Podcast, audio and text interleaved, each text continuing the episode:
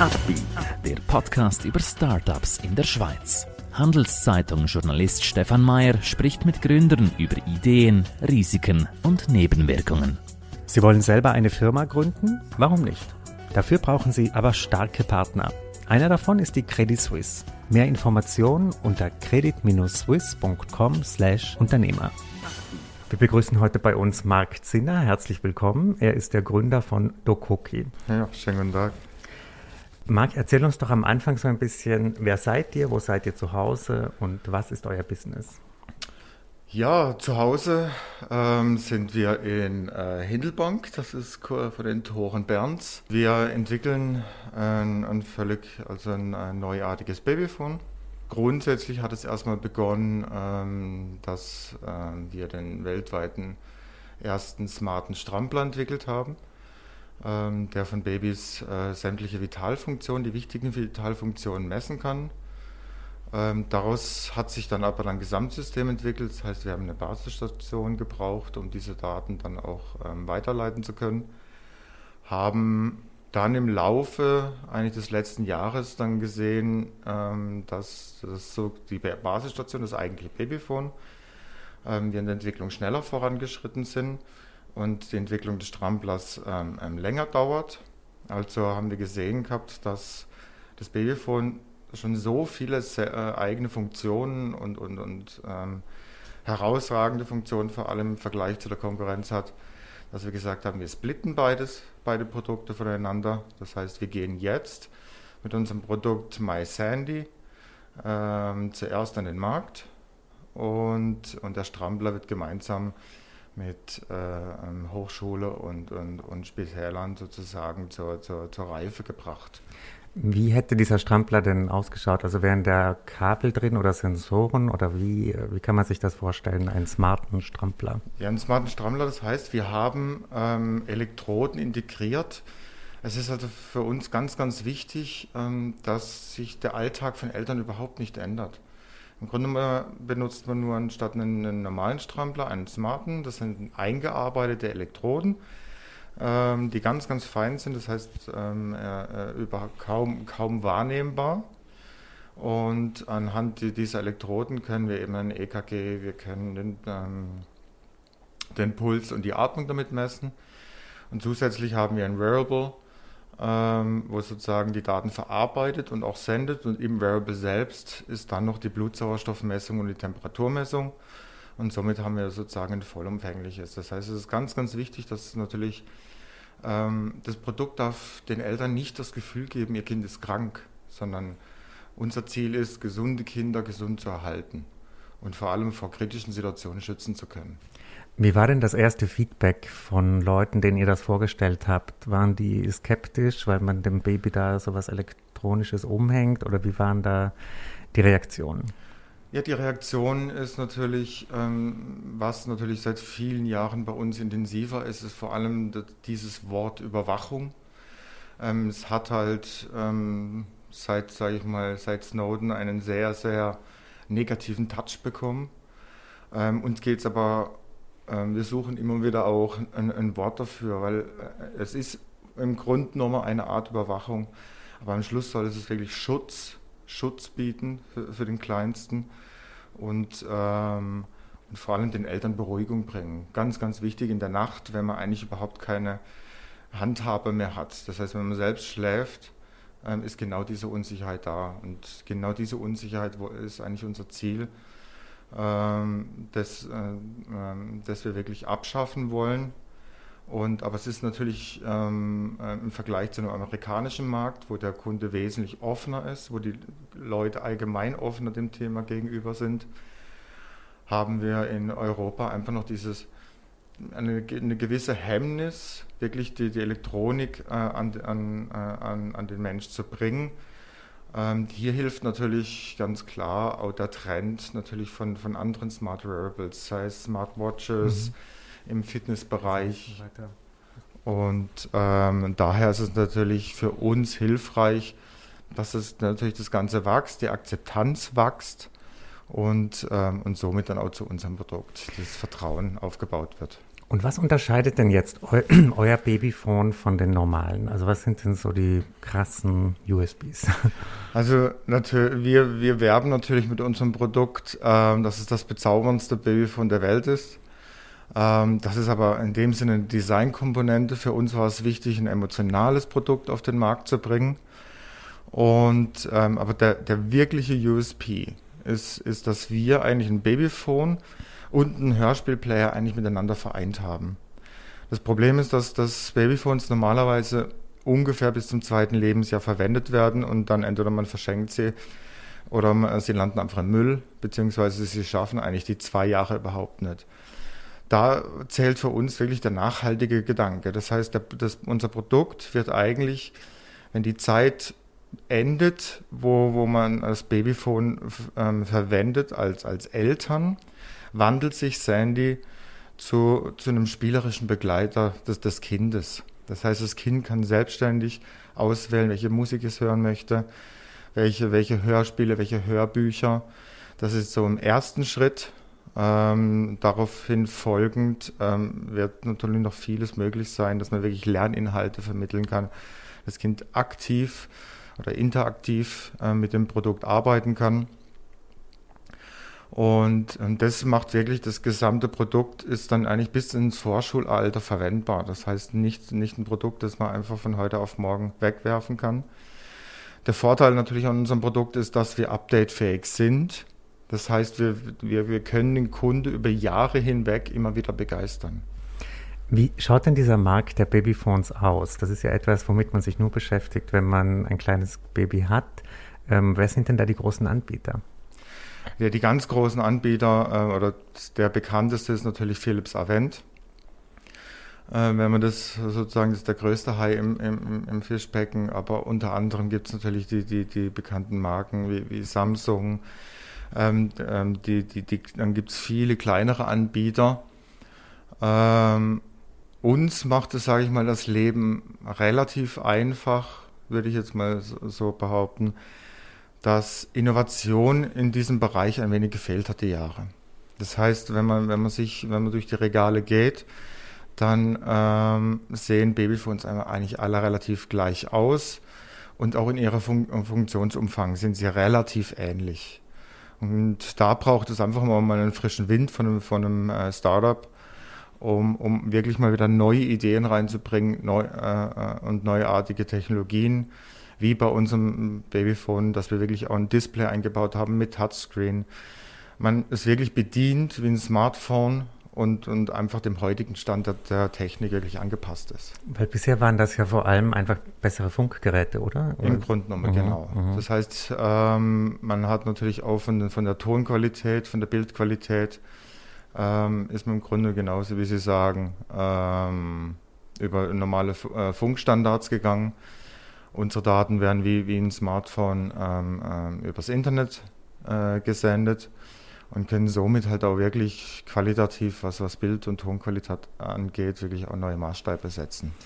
In welchem Status seid ihr denn jetzt als Firma? Seid ihr vor einer großen Wachstumsphase? Seid ihr in einer Größe, die für euch okay ist? In, welchem, in welcher Phase befindet ihr euch? Ja, wir, wir befinden uns wirklich komplett in der Wachstumsphase. Also wir haben äh, Im letzten Jahr, ähm, im November, haben wir jetzt auch unsere Pre-Order-Kampagne äh, gestartet. Das heißt, wir belohnen die Kunden, die jetzt schon in uns Vertrauen aufbauen und ähm, verkaufen Sandy bereits und konnten ähm, bis, bis heute jetzt schon 850 Sandys verkaufen. Das heißt, wir haben einen Tausender losgemacht, ähm, wo einerseits der Kunde der Erste sein wird, der es bekommt und, und auch noch äh, für einen Vorzugspreis. Wir sind komplett im Aufbau mit, mit Gesprächen mit dem gesamten Retail, das heißt der gesamte B2B-Markt und B2C gehen wir gleichzeitig an, aber fokussieren uns jetzt am Anfang vor allem im Dachbereich. Und ähm, um hier halt auch wirklich den Wachstum dann aber voranzuschreiten, ist dann auch ungefähr so im Sommer äh, oder kurz danach dann auch die, äh, die, die erste reguläre Series A geplant ähm, um dann wirklich uns auf dem Markt etablieren zu können und, und Sandy sozusagen groß zu machen. Mhm. Welche Art von Investoren sucht ihr? Was sollen die mitbringen? Also aktuell, Wie viel Geld und welches Profil? ja, aktuell ähm, ist es so, dass unsere gesamten Investoren ähm, aus Business Angels besteht. Ähm, jetzt kommen wir aber in, in den Bereich hinein mit der Series A, wo wir ähm, mit der aktuellen Planung drei Millionen äh, Franken suchen. Und ähm, hier kommen jetzt absolut natürlich auch Venture Capitals ähm, in Frage. Und ähm, ja, was sollen sie mitbringen? Ähm, es hilft uns natürlich immer das berühmte Smart Money. Das heißt wirklich Leute, wie wir es jetzt auch haben, die uns unterstützen können, die uns im Netzwerk unterstützen können, im gesamten Businessaufbau unterstützen können. Das hilft natürlich einem Startup immer enorm, ähm, statt, sage ich mal, einfach nur das Geld aufs Konto überwiesen zu bekommen. Und äh, also die anderen, du hast gesagt, die großen Marktplayer vorhin, die momentan das Ganze dominieren. Strebst du irgendwann an, dass einer von denen euch schluckt oder wie groß macht es denn Sinn, dass ihr selber werdet? Ja, schlucken klingt so negativ, aber ähm, grundsätzlich muss man natürlich auch realistisch bleiben. Also das, wir, wir sehen das schon so, dass ähm, wir ähm, Sandy ähm, groß machen wollen. Das heißt, nach dem Dachbereich ähm, schon in Europa expandieren. Über den Teich ähm, wird man sehen, äh, wann der richtige Zeitpunkt dafür da ist. Ähm, aber schlussendlich gehen wir äh, davon aus, dass es irgendwann wirklich Sinn ergibt, dass wir einen Exit machen durch einen Verkauf der Firma. Ja. Mhm. Erklär uns noch ein bisschen so deine Gründerkarriere zu dem Punkt, wo du jetzt bist. Wie bist du dorthin gekommen? Ja, es ist, ähm, äh, wer, wer, mich vor vier, fünf Jahren gekannt hat, ähm, hätte wahrscheinlich eine Million drauf gewettet, dass ich niemals Babyprodukte mache. Aber das Leben spielt anders. Was hast du damals gemacht? ähm, ich war im Maschinenbau ah, okay. und Robotikentwicklung. das heißt, dort habe ich Abteilungen geleitet und habe selbst ähm, entwickelt und konstruiert. Und das war halt so, dass ähm, 2016 im Mai ähm, habe ich die Nachricht bekommen, dass mein zweijähriger Sohn an Krebs erkrankt ist. Und ja, das hat das Leben natürlich so ein bisschen auf den Kopf gestellt. Mhm. Und ähm, da habe ich natürlich in der Zeit sehr, sehr viele Dinge erlebt und gesehen. Und heute kann ich sagen, mein Sohn wird jetzt bald sieben Jahre alt und ihm geht es bestens und hat alles überstanden. Und nachdem die Zeit natürlich dann äh, wir alle überstanden hatten, er die Chemo und die Operation hinter sich hatte, bin ich sehr viel ins Nachdenken gekommen. Und da ist eigentlich die Idee dann wirklich geboren, den Eltern ähm, etwas an die Hand zu geben, damit sie sich sicherer fühlen und vor allem, dass man die Kleinsten wirklich schützen kann. Mhm. Also ich stelle mir das als eine extrem harte Zeit vor. Gibt es Dinge, die du aus der Zeit, die dich abgehärtet haben für das Startup-Leben oder kann man das gar nicht vergleichen? Nee, abgehärtet gar nicht. Es hat mich, es hat mich verändert. Es hat mich ähm, entspannter gemacht ähm, einfach Dinge, ähm, über Dinge sich nicht so aufzuregen, äh, Dinge erst mit drüber nachzudenken. Klar, Klarheit hat es gebracht. Härte überhaupt nicht. Mhm. Das war viel mehr der Umgang, ähm, wie man Dinge angeht, wie man mit Menschen umgeht. Ähm, das äh, hat mich in der Art und Weise sehr, sehr positiv verändert.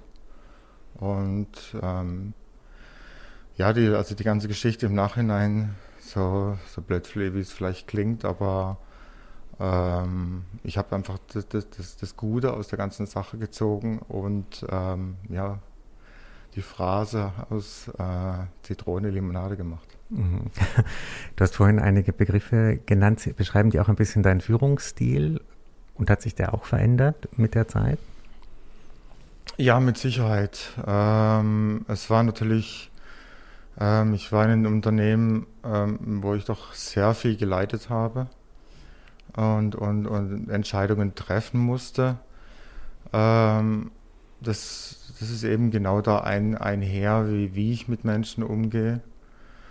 Ähm, vor allem viel, viel mehr gemeinsame Entscheidungen zu treffen. Viel mehr auf Leute zu hören und ähm, ich glaube auch, dass es mich wirklich als Führungskraft gestärkt hat. Mhm.